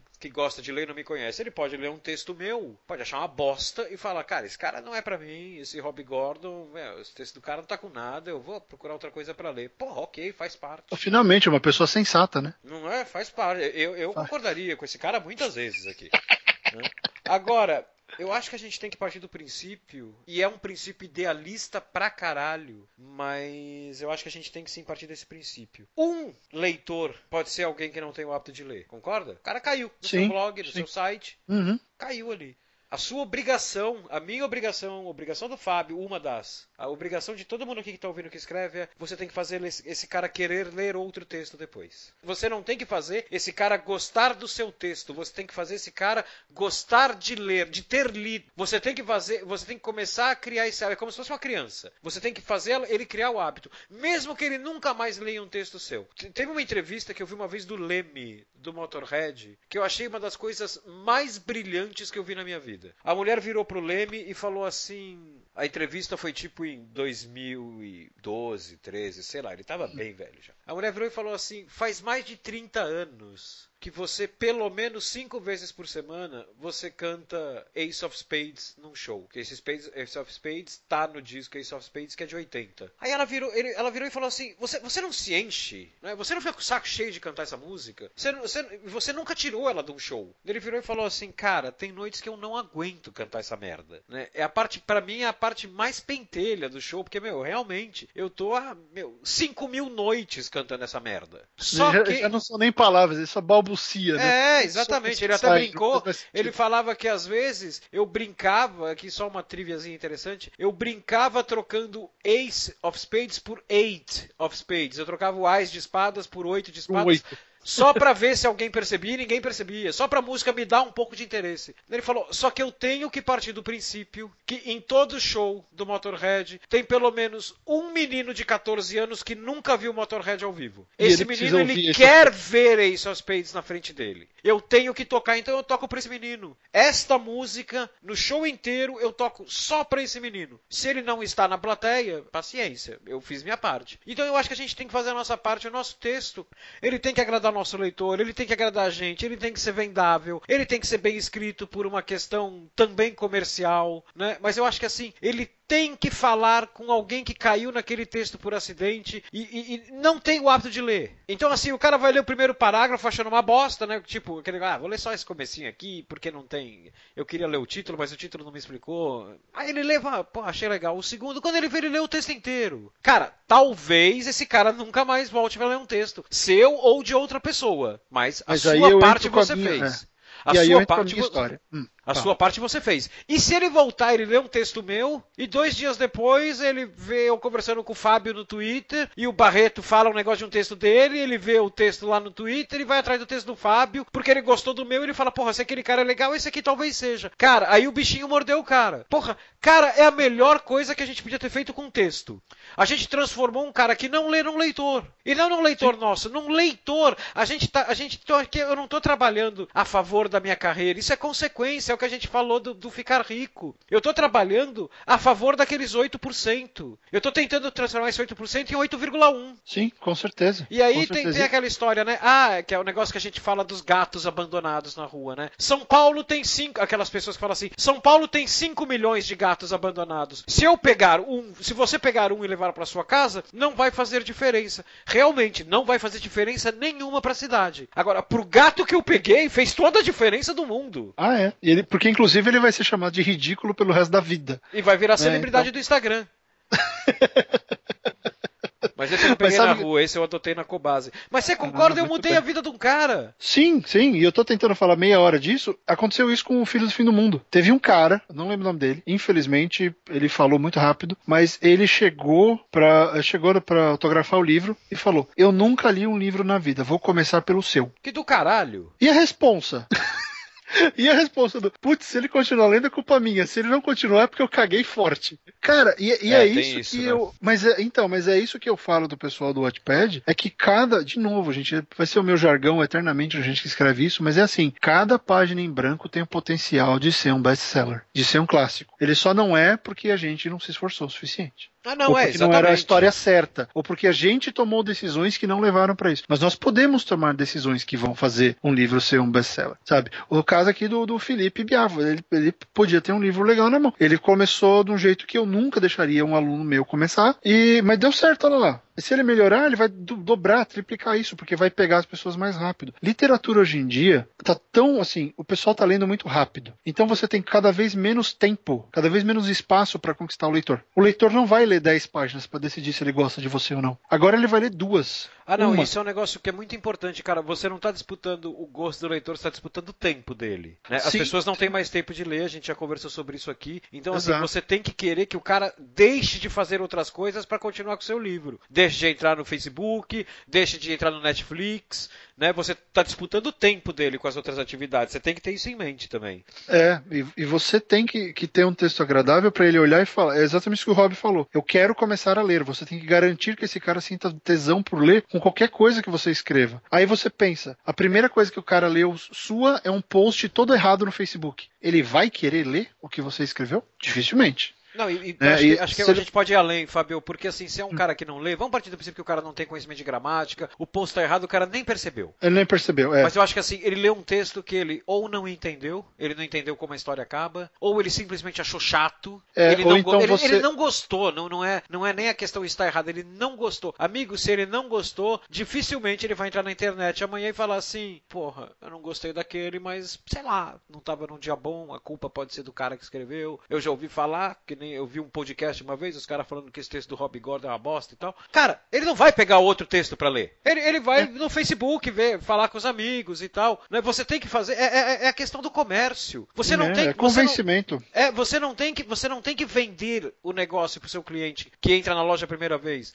Você tem que fazer esse cara voltar no dia seguinte. Exato. É aquele negócio que o, o Rob sabe muito bem disso. Uh, e se fala muito disso no cinema e vale para literatura. Nós só somos tão bons quanto nossos textos seguintes. Nós é. somos tão bons quanto o próximo texto. Porque esse, esse atual, esse último que você fez, que você todo mundo gostou, é bacana. O pessoal vai cobrar coisa melhor no próximo. Claro. É, vai claro. cobrar coisa diferente no próximo. Então, assim, o nosso papel como escritor, e tô nem aí se alguém tá achando isso é cagação de regra, mas não, o nosso papel é ajudar a educar. Por isso que você tem que escrever direito. Exatamente. Porque se você exatamente. não escrever direito, você vai educar errado. E aí você vai ter um próximo cara que vai querer escrever por sua causa e ele vai achar que ele pode usar ao invés de porque você usou. Ah, mas é. fulano usou no livro. Tá errado. Não é porque você usou que tá certo. Né? Não é porque você usou uh, o verbo no lugar errado, você não conjugou o verbo, o cara vai achar que é daquele jeito que, que se conjuga. Que é um exemplo, Rob. Eu assistia muito NBA pela Bandeirantes. Uhum. Né? E tinha aquelas narrações da Bandeirantes e os nomes dos jogadores eram todos errados, sabe? Eles, eles narravam o nome do jogador como eles queriam. Eu nunca esqueci Eu... Brasil ah. e foi na Copa do Mundo de 98 e, hum. e, eu tenho um problema com a Copa do Mundo de 98. Eu deletei ela do meu cérebro. Eu só lembro do, dos pênaltis da semifinal contra a Holanda e do, da uhum. final contra a França. Mas é um time do leste europeu. Quem souber depois comenta aí. É um, é é um time, acho que do leste europeu com quem o Brasil jogou, contra quem o Brasil jogou na primeira fase, acho. E eu lembro que no dia seguinte eu estava na faculdade, isso é 98, eu estava no último ano da faculdade. Um, um professor meu veio me falar assim: a gente assistiu o jogo em casa e tinha uma menina do país na casa com a gente, que é amiga nossa, e ela tá passando uma temporada aqui no Brasil, ela tá lá em casa, ela viu o jogo. Ela falou: cada vez que o Galvão Bueno falava o nome de um jogador do time dela, ela quase cuspia o Guaraná na sala. Isso para os 11 jogadores do time. Então, assim, eram todos, as, todas as pronúncias estavam erradas. 98, o Brasil jogou no grupo. Vai. Era Noruega, Marrocos e Escócia. Bicho, era Noruega, esquece o leste europeu, era Noruega. Agora que você falou, eu lembrei. Era Noruega. Que eu lembro que foi muito no começo da Copa, foi primeiro ou segundo jogo, então foi Noruega. Foi, inclusive eu... a Noruega passou também. A Noruega passou, o Brasil. Não, foi o. Foi o último jogo, Brasil e Noruega. Bom, tá, enfim, mas foi no começo, foi na primeira fase. Primeira fase foi na primeira que fase. nós perdemos, foi 2x1 um pra Noruega. É, não, a gente é freguês da Noruega. Mas é o que eu te disse, eu, eu, eu deletei, eu deletei a Copa de 98 da minha cabeça, eu tenho um bloqueio, eu tenho uma amnésia seletiva da Copa de 98. Eu não ah, lembrava, tô contigo, eu não fazia ideia que a gente tinha jogado com a Noruega e perdido da Noruega. Ah, a gente sempre perdeu da Noruega. O, então, assim, a gente, a gente pega, você falou da, da NBA, né, que você estava falando, dos jogos. Uh -huh. Então, uh -huh. a pronúncia dos nomes, na, na, que, que era? Bandeirantes, você falou? Na Bandeirantes, era Tava tudo errado. Então, Nossa. é que a gente tem o referencial. Se a gente pegar os, os, os, times dos outros países que a gente não fala a língua, tipo Brasil e, sei lá, Dinamarca, cara, eu tenho certeza que vai estar tá tudo errado a pronúncia. É, mas aí que tá. O ponto é que, como eu ainda era super novo e ficava assistindo as coisas lá, então o, o jogador era o, era o Aquim João. Sim. Né? Era o. Tinha mais um, cara. Eu acho que o Luciano Duval falava Scott Pippen. Tinha uns Deus nomes muito bizarros. E aí o que acontecia? Você não sabe inglês? Você não tinha um referencial na época? Falava, o nome do cara é esse. Aí você chegava aqui, putz, nada a ver. O cara era Kim Olayon, Olajuon. Porque ele lia, cara. Então, o, o, que acontece? Onde eu queria chegar com isso? Quando você escreve errado, você está dando referência errada para alguém. Claro. Você, você, às vezes, você tem que pensar que você pode ser o primeiro ponto de contato de alguém com a literatura, como a gente está falando. Então, é, é a história do Leme, né? Contato, é a história do Leme. Né? Talvez o menino de 14 anos esteja exato, lá, né? Exato, exato. Então, é, e no caso, quando você escreve no Watchpad, por exemplo, o menino de 14 anos está lá, né? É. E aí você, você vai ser o cara que vai explicar, vai ensinar para ele como usa o mais que prefeito direito, ou você vai errar o mais que prefeito na primeira, no primeiro parágrafo do seu texto. Você vai meter um, um onde, no, sendo, sendo que devia ser no qual. Você vai colocar um há mil anos atrás. Você vai errar alguma coisa. O que, que vai acontecer na cabeça dessa, dessa criança, desse, desse, dessa criança literária? Vai achar que aquilo ali é o certo, afinal de contas você publicou. Né? Olha que coisa. Você tem a responsabilidade, você publicou um livro, está numa plataforma. Quem está entrando hoje na parada não faz a menor ideia que você fez aquilo tudo sozinho, que você fez esse puta trabalho sozinho. Você não, você não precisou de ninguém, você no máximo contratou um capista ali e foi para as cabeças. Legal, meus parabéns para você. Agora dá o próximo passo. Garanta que isso esteja bom, porque do mesmo jeito que algum dia você leu algum autor que você adora, eu tenho certeza que esse autor tinha feito muito mais trabalho, tinha garantido que o texto dele estava bom. Para matar as saudades, desse... para matar as saudades dos ouvintes do gente que escreve, esse autor que você leu um dia que te inspirou a escrever, dificilmente ele deve ter escrito que menos é verbo, por isso não varia. E verbo não varia. Mas é, você entende? A nossa responsabilidade como autores é acreditar que esses 8% é uma, saber que os 8% é ridículo, porque é ridículo, e não é ficar olhando pro nosso umbigo. Não é você aí. Eu fico usando o Wattpad como referência, gente, porque é a plataforma mais utilizada hoje em dia, né? É onde tem mais gente lendo, mais gente fazendo, então é onde a zona está acontecendo. Então, então pense o seguinte, a sua, a sua responsabilidade ali é, é ir além desses. Ah, mas eu tenho 50 mil leitores. Foda-se. É um bando de gente que não paga para ler e estão só nessa plataforma. E o resto do mundo que não tá na. O resto do país que não tá na plataforma. Ah, mas você quer ser idealista? Tem que ser. O seu texto ele tem que ir o mais longe que ele puder. Você claro. não está escrevendo para ficar restrito a uma plataforma. É, Ou texto é que nem filho, cara. Texto é que nem filho. Você dá pro você mundo, não é pra, você. É, não é pra exato. você, é pro mundo. Exato. Ah, e muita gente faz ali porque o objetivo é ter um milhão, dois milhões de, de views e aí conseguir uma editora. Legal. Mas já pensa agora, pensa com a responsabilidade de agora. Pensa que se aparecer uma editora amanhã e falar quero o seu livro. Você tem orgulho de mandar esse livro? Você tem certeza que é o melhor possível? Se não é, não publica. Garante que ele está bom, depois você publica. É claro. Sabe? Ah, eu me comprometi a publicar um capítulo por semana. Descomprometa, muda, é um por mês agora.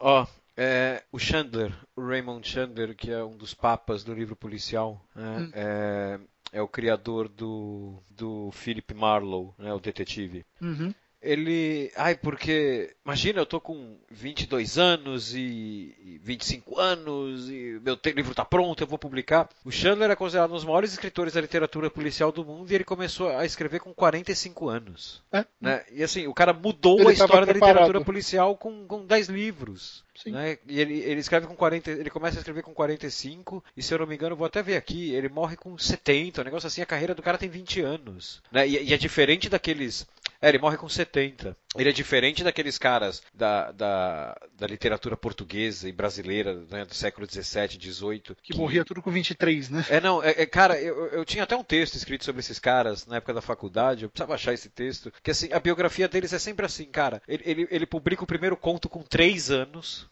É, é, sempre assim, o primeiro conto dele é com 3 anos. Com 6 ele entra na faculdade de Direito. Com 10 ele se forma na faculdade de Direito e vai trabalhar como funcionário público. Com 12 ele começa a publicar os romances, daí ele publica os romances até os 18. É sempre assim. Daí com 19 ele começa ele a ter. de os... tuberculose. Não, ele, então ele começa a ter os primeiros sintomas de tuberculose. Com 21 ele casa com a prima que era enfermeira dele e com 22 ele morre de tuberculose. Todos eles morriam de tuberculose depois de casar com a prima. Todos eles. Cara, é impressionante. Tem que ter alguma explicação para isso. Tem, e eu olhava e falava. Tudo, era tudo estragado naquela época. Não, mas o lance da prima, eu falava, não é possível. Tem, tem, tem alguma. Os Illuminati estão manipulando essa história, não é possível. Como é que a gente não percebe? É coincidência demais. Não, ele sofreu tuberculose e tal. Cara, não pode ser só isso. Mas enfim.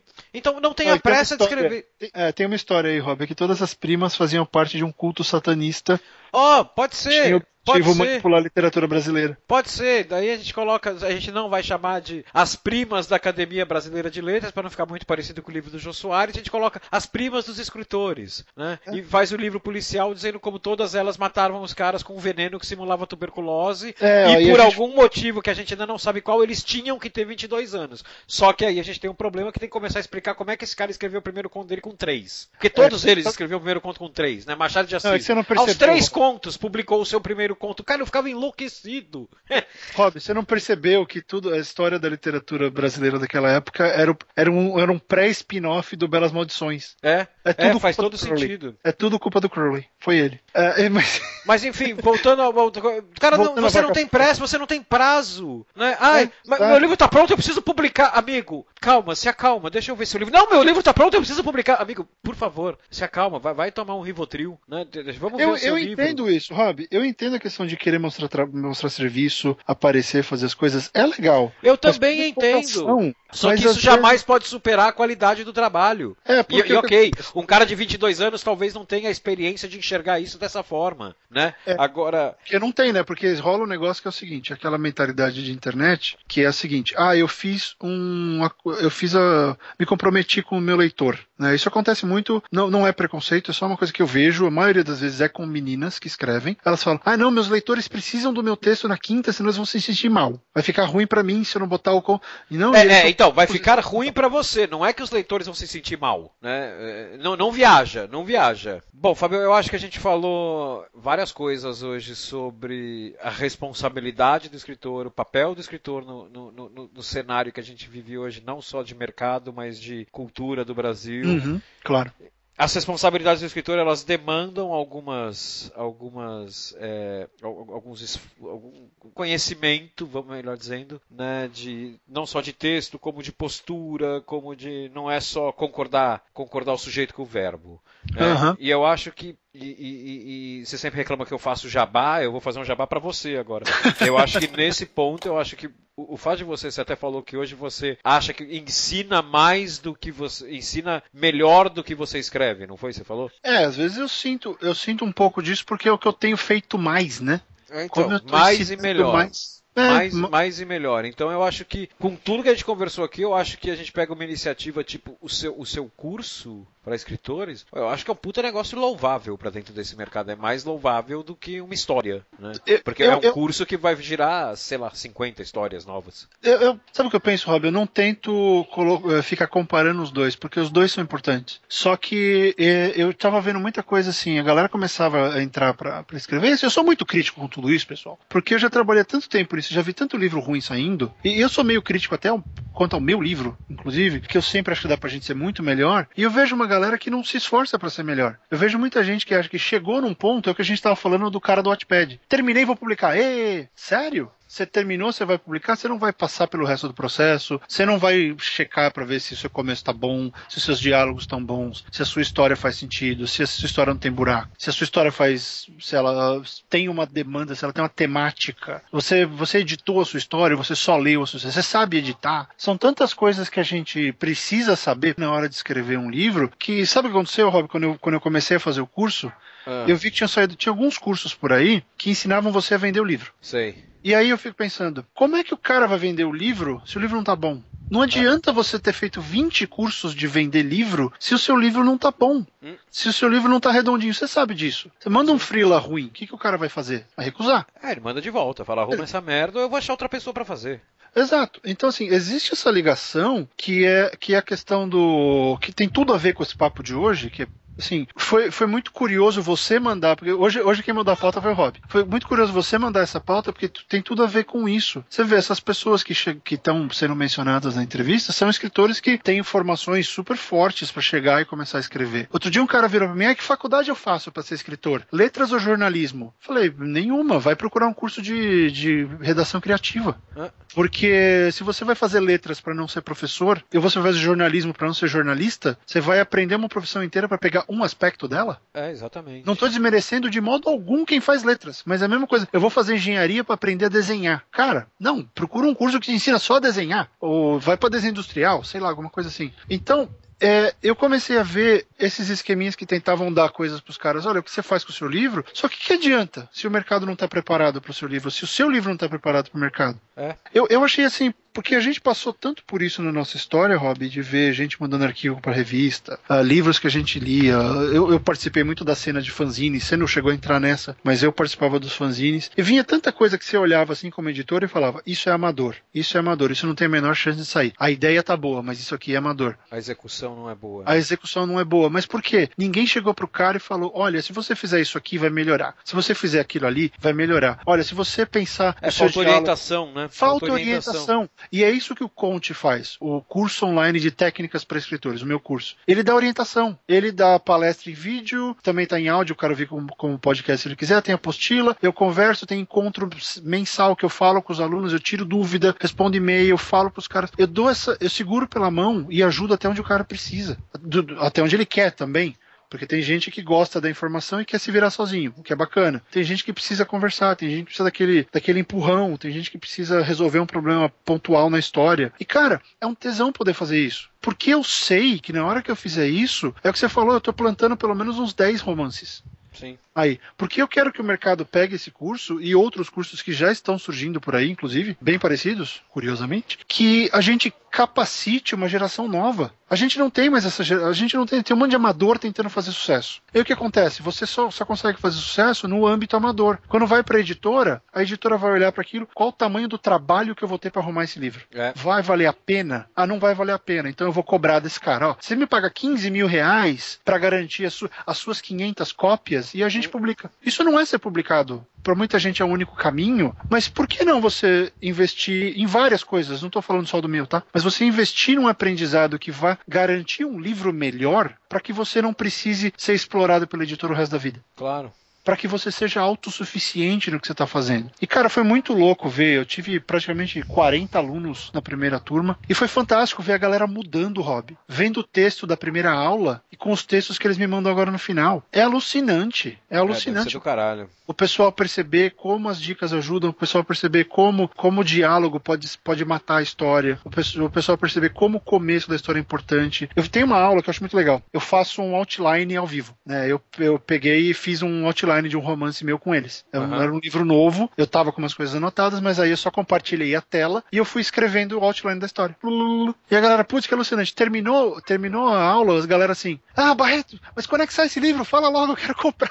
Os caras empolgados. Por quê? Eu tava na empolgação, eu tava mostrando pra eles a execução da coisa, como é que, como é que o curso funciona. E, e, cara, eu percebi, fora a galera que quer entrar e o pessoal que tá no Escreva a Sua História, que é o, curso gratuito, quanta gente que quer fazer isso, Rob. E, Ah, e eu, imagino, eu né? fiquei desesperado, cara. Eu não achei que tinha tanta gente disposta a aprender. Sabe? É, é muito, é muito louco, sabe? É, é muito louco e é por isso que a gente acabou agora a, a primeira turma e a segunda turma começa em começa em abril agora e a gente vai começar as inscrições a partir da quarta-feira que vem, dia 16. No dia 16 Então, olha, 16, 16 de março agora abrem as matrículas para a segunda turma do Conte, que é Do o, é o Conte. curso do Fábio Barreto. O link tá aí no post dessa, dessa edição. E se você for ouvinte do Gente que Escreve, quiser fazer parte do Conte, eu vou dar um cupom de desconto. Olha que do caralho. Vai que do descontinho, caralho. descontinho, descontinho. Hoje eu tô descarregando todos os meus jabás, né, Rob? O Rob Todos. fez jabá seis meses, agora é minha vez. Se você for ouvinte do Gente que Escreve e for lá se inscrever, vai ter, vai ter uma área lá para inserir cupom. Aí você vai lá e coloca as três letras. G, Q, E. Aí você vai ter 150 reais de desconto. Olha, sensacional, hein? tá? Você vai ter o desconto para você poder fazer. O co- Conte são 16 aulas, 16 semanas de aula. Se você seguir o processo direitinho, no final dessas 16 semanas você tem um primeiro, um primeiro draft, um primeiro rascunho de um romance pronto. O que, que a gente discute? Outline, como ter ideias, algumas coisas que a gente até já falou aqui no Gente que Escreve, mas lá eu falo isso com mais, né, com mais Mais propriedade. detalhe, mais detalhamento. Bom, tem apostila, são, são horas e horas de, de informação sobre isso. Ideias, outline, começo de história, diálogo, bloqueio criativo. Tem muito, tem muito tema que a gente aborda aqui, que você aborda lá e que a gente aborda aqui também. Só que a abordagem aqui é totalmente diferente, porque aqui a nossa proposta é de bate-papo, aqui não é didático. Ah, é. Né? ah, é. Lá é para Então- solucionar problema. É, é. É, então, exatamente. Lá tem a técnica. Aqui a gente até comenta técnicas, né? Mas aqui a gente fala sempre sobre técnica junto com o mercado e junto com o leitor e troca experiência, que é um bate-papo, como se fosse uma mesa de boteco. Exato, exato. Separadas por, é. por, por, por alguns países. Né? E lá Mas tem eu a consultoria, né? mesa de boteco. Aqui, lá não, lá é uma aula, né? Um É. negócio mais formal e com, exatamente com consultoria, com plantão de dúvidas, né? Esse tipo de coisa. Duas vezes por semana eu respondo e-mails de todas as dúvidas e os 15 primeiros inscritos ganham uma hora de consultoria particular comigo. Ó, isso também então é eu pego, e aí teve, um, teve um- uns três caras que já usaram da, da turma, da primeira turma do Conte. É, um queria que eu ajudasse com o outline, o outro queria que eu ajudasse com o primeiro capítulo. Então eu leio, eu resolvo o problema junto, vou dando dica, vou falando. Então assim, e, e tem uma outra parada também que é a seguinte: todo mundo que faz, o curso ganha um gêmeo. Vocês fa- Tem um, um outro aluno que vai compartilhar experiências e textos com você para que você vá julgando dele, ele julga o seu e vocês vão se ajudando também, né? Então tem uma parte de comunidade muito grande que os alunos mesmo criaram um grupo no Facebook, eles criaram um blog. Ainda não saiu, mas eles já estão me mandando. Eles criaram um blog para publicar contos deles. Olha que legal. Isso é Uma bacana. Coisa que aconteceu assim sem eu estar envolvido. E tem um plano de que agora que acabou a primeira turma, a gente vai selecionar 10 contos escritos pela, pelos alunos de cada turma e eu vou publicar esses contos uh, em e-book,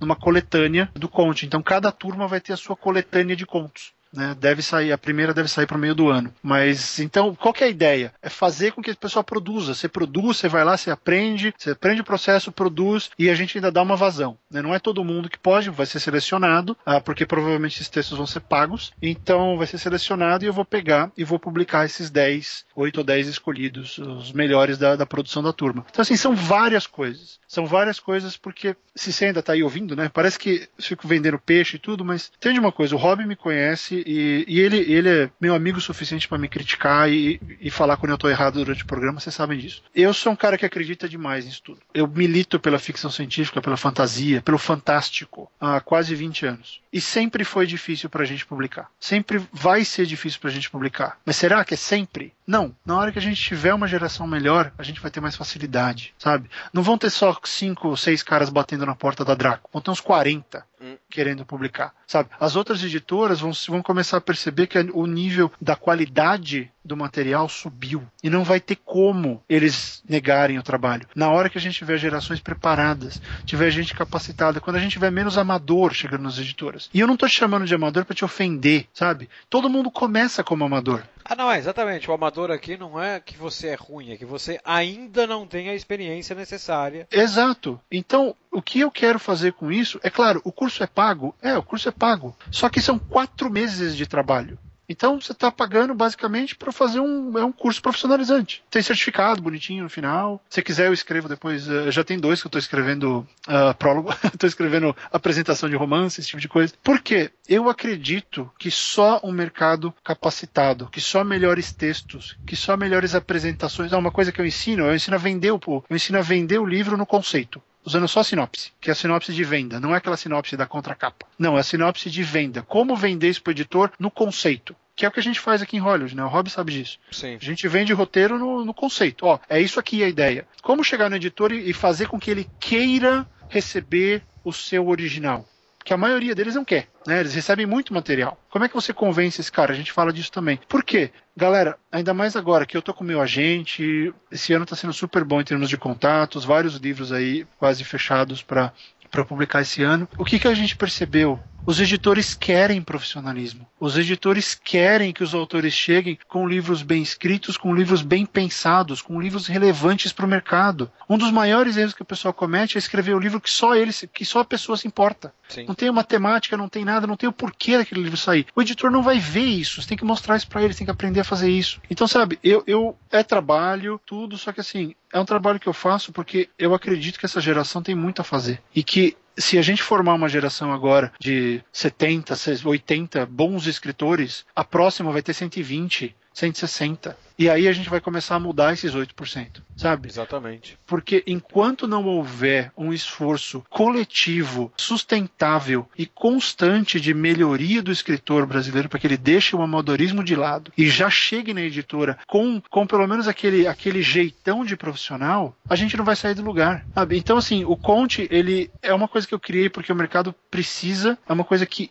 eu tenho certeza absoluta que eu posso ajudar, muito mais do que ficar vendendo serviços avulsos aí e tal. Eu acredito muito mais em caminhar ao lado do autor até ele chegar nessa maturidade, acompanhar, ajudar, tirar dúvidas, transformar os livros em coisas boas, sabe? O, o Rob sabe o quão chato eu sou com as minhas coisas e eu quero que a galera faça isso direito. Eu quero que eu quero começar a ver o Percy Jackson brasileiro, eu quero ver um Harry Potter brasileiro que, que seja de fato comercial e não um bando de, de enrolação que tem por aí. Sim sabe? E, e, por isso que eu estou relançando essa coisa. Então vai ter a segunda turma do Conte, as aulas começam em 4 de abril, as inscrições começam no dia 16, tá? Então você pode se inscrever. O link vai estar tá aqui no, no, no, Conte do dia 16. Acho que a gente vai falar mais um pouquinho dele na, na semana que vem, de qualquer forma. Mas uh, o link vai estar tá lá. Se você quiser entrar no, no site, é o escrevasuahistoria.com. Se inscreve lá no mailing list. Quem tiver no mailing list também vai ter um descontinho extra. E, e sabe, faça parte se você acha que você está pronto para isso para dar esse próximo passo, que você tem um projeto que está forte e que você está afim de escrever esse projeto em quatro meses, com uma consultoria bacana, com uma estrutura legal, com uma estrutura didática que assim tem funcionado super bem. Tem, vai ter depoimento no site do pessoal, a galera gostou muito. Então é, é até bacana que eu vou deixar eles falarem. Mas assim, entra, vê o programa, vê o material, analisa. Se for a coisa certa para você, não fica esperando, sabe? Não fica esperando porque o mercado tá aí, tá vazio. O mercado está precisando de oferta boa. Então, por que, que você não chega e usa isso como oportunidade agora? Em vez de ficar esperando ou ficar tentando a, a sorte no Wattpad. Sabe? Seja o grande escritor do Wattpad, seja uma pessoa que vai, vai. Você quer escrever sobre, sei lá, vampiros azuis, seja o primeiro grande autor disso mas estruture o que você está fazendo. Entenda como agir profissionalmente, como escrever profissionalmente. E é isso que falta. Não adianta você fazer 229 mil cursos importados sobre como vender o livro se na primeira página o editor vai abrir e vai falar: não quero.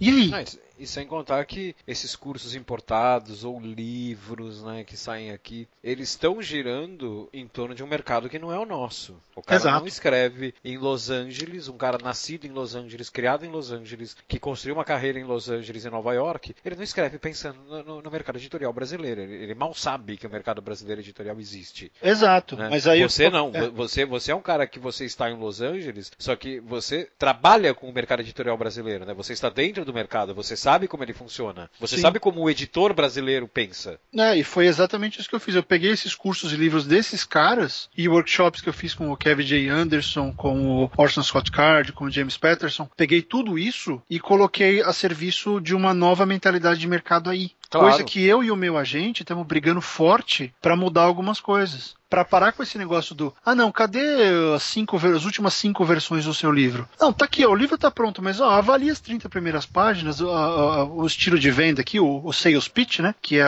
o conceito de venda. Avalia, me diz se interessa para você ou não. Se interessar, eu te mando o resto, sabe? Tá aqui, ó, essa, essa é a proposta do livro, né? O que, que você quer? Porque esse negócio de, olha, eu tenho seis livros escritos debaixo do braço e nenhum deles vende, é porque eles não estão bons. E, e, é infelizmente que eu digo isso, né? Porque é, dá dó você vê tem tanta gente por aí que escreve tanto e não, e não consegue dar vazão, porque não está de acordo com o mercado. E o mercado não vai se adequar a você. Você tem que se adequar ao mercado e aí modificando as coisas. Então, assim, tem muita coisa, uh, os links estão todos aí na postagem desse podcast. Se você tiver interesse, dá uma olhada lá. Se quiser mandar e-mail para tirar dúvidas, o e-mail é fmbescritor.gmail.com, que é o mesmo e-mail que a gente usa pro, pro gente que escreve. Então, manda, vamos conversar. Eu realmente quero ajudar. A primeira turma foi fantástica e agora tá está na hora de continuar o trabalho. Então, se você tiver afim, ah, entre em contato, se inscreve lá na lista e se tudo der certo, a gente se vê em abril. Eu acho que a gente pode encerrar o programa. Uhum. E eu acho que hoje a gente não devia é, passar um desafio. É. A gente não devia passar desafio porque assim, eu acho que essa semana quem está ouvindo, eu acho que não tem que pensar no, em texto, tem que pensar em carreira. Não perca Justo. tempo nessa semana pensando em carreira. Então, vai olhar todas as informações do curso do Fábio Barreto, faz sua matrícula, né? não se esqueça de dizer que você é ouvinte nosso para ganhar um, um, desconto, porque desconto sempre é bom. Sempre bom. E... Você tem que colocar o cupom antes de fazer a inscrição. Se você não colocar, eu não tenho como te dar o desconto depois. Tá, então você tem que. Mas isso está tudo explicado lá, não tá? Tá tudo. Vai ter uma página com todo o programa, com os bônus. Eu dou o meu livro também. Tem, tem outras palestras extras, alguns e-books, uh, um monte de material extra. Ah, eu não falei, né? Você também ganha uma lista com todas as editoras brasileiras. Tá oh, separada é por gênero, bonitinho, para você poder ir atrás de quem você quiser e saber com quem falar, né? Então, vai ter tudo. A página vai conter todas essas informações para você poder fazer uma decisão acertada. É assim, não é para qualquer um e, e, assim, eu realmente isso aqui não não é para você fazer nada no desespero. Você tem que fazer porque é a sua hora e porque você quer dar o próximo passo. Porque não adianta você fazer isso e depois, ah, não tive tempo, não deu. Não, você tem que estar tá realmente fechado nisso de que vou fazer, vou seguir as coisas e ao final de quatro meses vou ter um livro melhor, sabe? Então, pensa nisso aí, dá uma olhada no link. Como eu disse, estou à disposição. Qualquer coisa, procura a gente nas redes sociais, arroba SOS Hollywood, arroba Rob Gordon, underline SP. Todos os links estão também aí na postagem desse cast. Então, é isso, Rob Gordon? É isso, é, é isso. Então, nos falamos semana que vem, pessoal. Tchau, tchau e continue escrevendo. Tchau, pessoal. Grande abraço. Até semana que vem.